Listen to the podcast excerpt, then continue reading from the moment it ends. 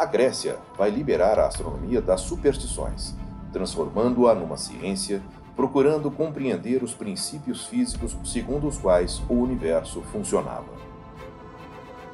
Olá, eu sou Floresberto, apresentador do podcast Astronomia e Astronáutica, e vou levar você nessa viagem.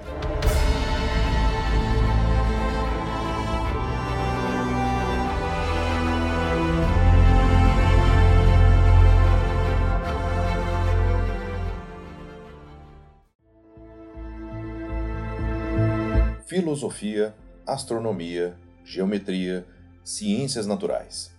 Tem-se a impressão de que os habitantes de Mileto, na Grécia, inventaram tudo isso. Com eles nasce a ciência, mais autêntica que a dos mesopotâmicos, porque estavam mais livres das superstições primitivas, como se fosse a floração magnífica de um longo amadurecimento que se perde na noite do tempo. Os conhecimentos sobre o céu vieram através dos numerosos viajantes com os quais os gregos mantinham relação, a Mesopotâmia e, principalmente, o Egito. Nesses lugares, eles se iniciaram nos seus famosos colégios, onde os sacerdotes observavam sem cessar o céu. Os conhecimentos adquiridos foram sendo transmitidos secretamente de geração em geração. Lá, eles aprenderam a manejar o merket, um instrumento feito de uma simples nervura de palmeira e de um fio de prumo, que permite determinar a posição das estrelas nas diversas horas da noite e nas diferentes estações. Familiarizaram-se com a cosmologia egípcia, ainda muito primitiva, segundo a qual o mundo é uma grande caixa retangular onde a Terra forma o fundo e na qual o Egito é o centro do céu achatado ou, segundo certas escolas, em forma de abóbada, descem luminárias suspensas por cordas. Com Tales de Mileto, no início do século VI, que se abre a era das intuições geniais, muito embora ele ainda acredite que a Terra flutue sobre o oceano, mas já percebe que a Lua só brilha porque é iluminada pelo Sol. Além disso, torna-se célebre ao predizer com exatidão um eclipse solar. Acima de tudo, é o primeiro a se interrogar sobre o elemento primordial do qual dependem todos os outros elementos e que para ele é a água. Assim, entramos no domínio das hipóteses científicas. O homem já não aceita as explicações tiradas da superstição ou da mitologia. Procura compreender de que é feito o universo e como ele nasceu. Também originário da cidade de Mileto, Anaximandro afirma que a Terra é cilíndrica e rodeada por um certo número de anéis dotados de orifícios através dos quais se podem observar os astros. Ensina que a Terra não repousa em nada, mas se mantém suspensa no espaço. Um grande passo é dado com Parmênides, que foi o primeiro a dizer que a Terra é uma esfera, ao passo que Anaxágoras, 50 anos mais tarde, descreve os astros do céu como pedras voando no espaço. Desde então, todos os filósofos, pensadores e cientistas passaram a contribuir com pelo menos uma explicação para o enigma do universo. Nome prestigioso e que também viveu nesse fantástico século VI, também na região de Jônia como os outros, mais precisamente na ilha de Samos, Pitágoras fundou uma fraternidade mística que se dedicava à contemplação das formas geométricas e do universo dos números.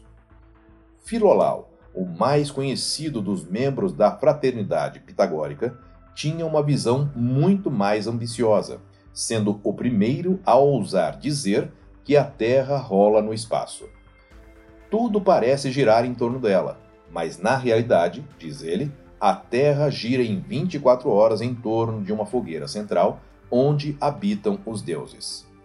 Além da Terra, a Lua, o Sol e os planetas também giram em torno desse fogo central e, por cima de tudo isso, gira uma gigantesca esfera na qual são coladas as estrelas fixas. Os dias e as noites são explicadas pelas posições respectivas da Terra e do Sol na sua trajetória em torno do fogo central. Já Platão refuta de uma vez por todas a tese de Filolau, fazendo a Terra voltar à imobilidade absoluta.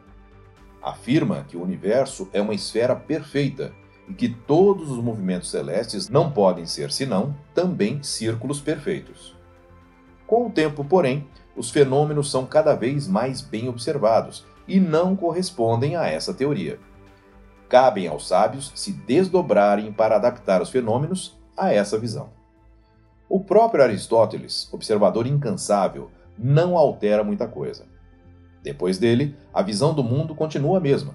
A Terra continua solidamente fixa no centro de tudo e o universo permanece irremediavelmente fechado. Posteriormente, Heráclito, discípulo de Platão e Aristóteles, contestou a teoria de seus famosos mestres.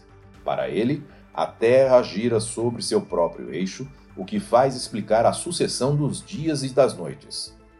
Depois começa a estudar os movimentos dos planetas, apaixonando-se pelas trajetórias de Mercúrio e Vênus, chegando à conclusão de que eles, pelo menos, não giram em torno da Terra, e sim em torno do Sol. Não parece nada, mas foi uma tremenda revolução o velho geocentrismo é obrigado a ceder terreno. Partindo sem dúvida da intuição genial de Heráclito, Aristarco de Samos coloca o Sol no centro do universo. A Terra não passa de um planeta como os outros, girando em torno de seu astro central. Gira igualmente sobre si mesma em 24 horas. As estrelas são fixas e, se parecem mover-se, é devido ao movimento da Terra apenas a Lua gira em torno do nosso planeta. Dessa forma, explicam-se os movimentos erráticos dos planetas. Após séculos de erros e acertos, a pequena Grécia leva ao mundo o verdadeiro conhecimento. Com Aristarco de Samos, cidadão da genial Jônia, ela descobre, enfim, todos os esplendores da criação.